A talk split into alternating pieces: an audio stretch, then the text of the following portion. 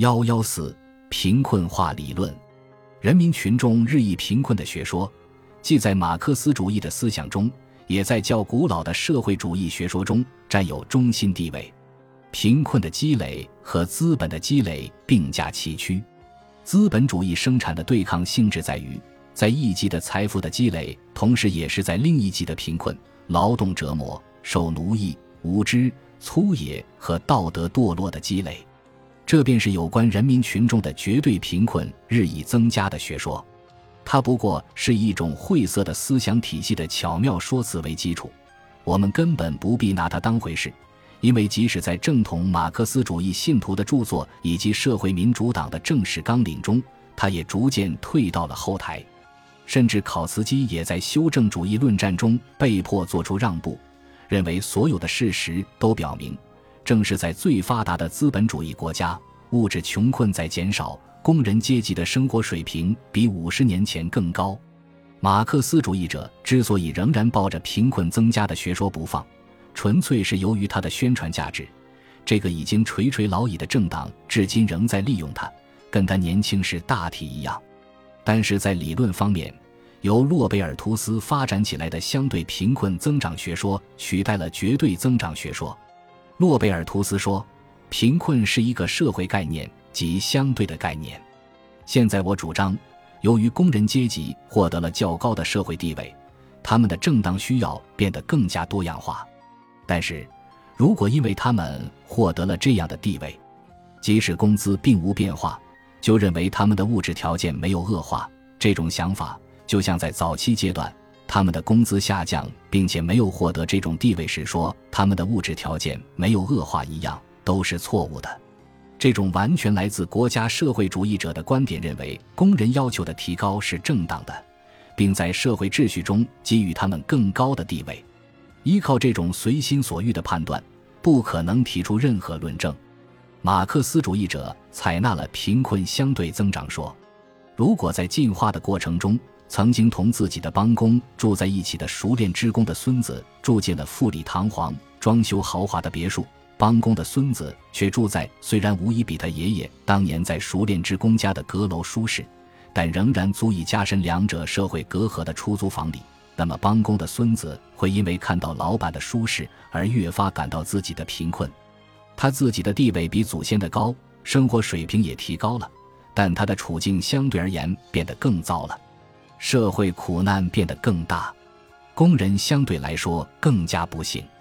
就算真是这样，对资本主义制度也没有什么好控诉的。如果资本主义改善了每个人的经济地位，他没有将所有人提高到同一水平，便是各自要问题。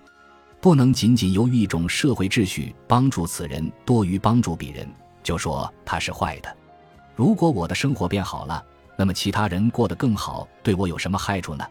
仅仅因为有些人变富，其中少数人变得很富，就要摧毁使大家的需要日益得到更好满足的资本主义吗？如何能够逻辑上无懈可击地断言人民群众相对贫困的增长，终将导致一场大灾难呢？考茨基试图提出他本人对马克思主义贫困增加论的认识，他不同于通过不带偏见的阅读《资本论》得出的认识。贫困这个词。他说，可以指物质贫困，但也可以指社会贫困。在第一个意义上，它是根据人的生理需要衡量的。这些需要的确不是时时处处都一样的，但他们并没有表现出近似于社会需要那样巨大的差异。而后一种需要得不到满足，就会产生社会贫困。考茨基说，马克思想到的正是社会贫困。考虑到马克思的清晰明确的文风。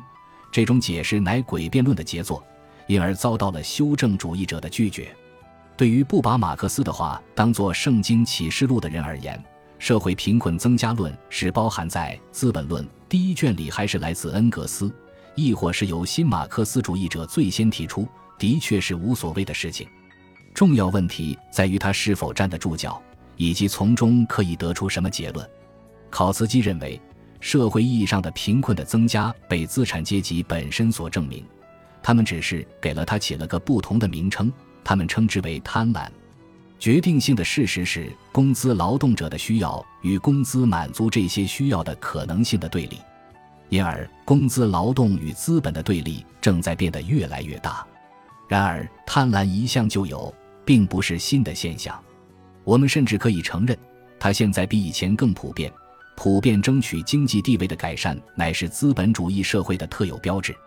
但是，无法解释的是。人们怎么会由此得出资本主义社会秩序必定变为社会主义社会秩序的结论？实际上，相对的社会贫困日益增长的学说，不过是想给以人民群众的不满为基础的政策提供经济理由。社会贫困的日益增长，仅仅是指嫉妒心在日益增长。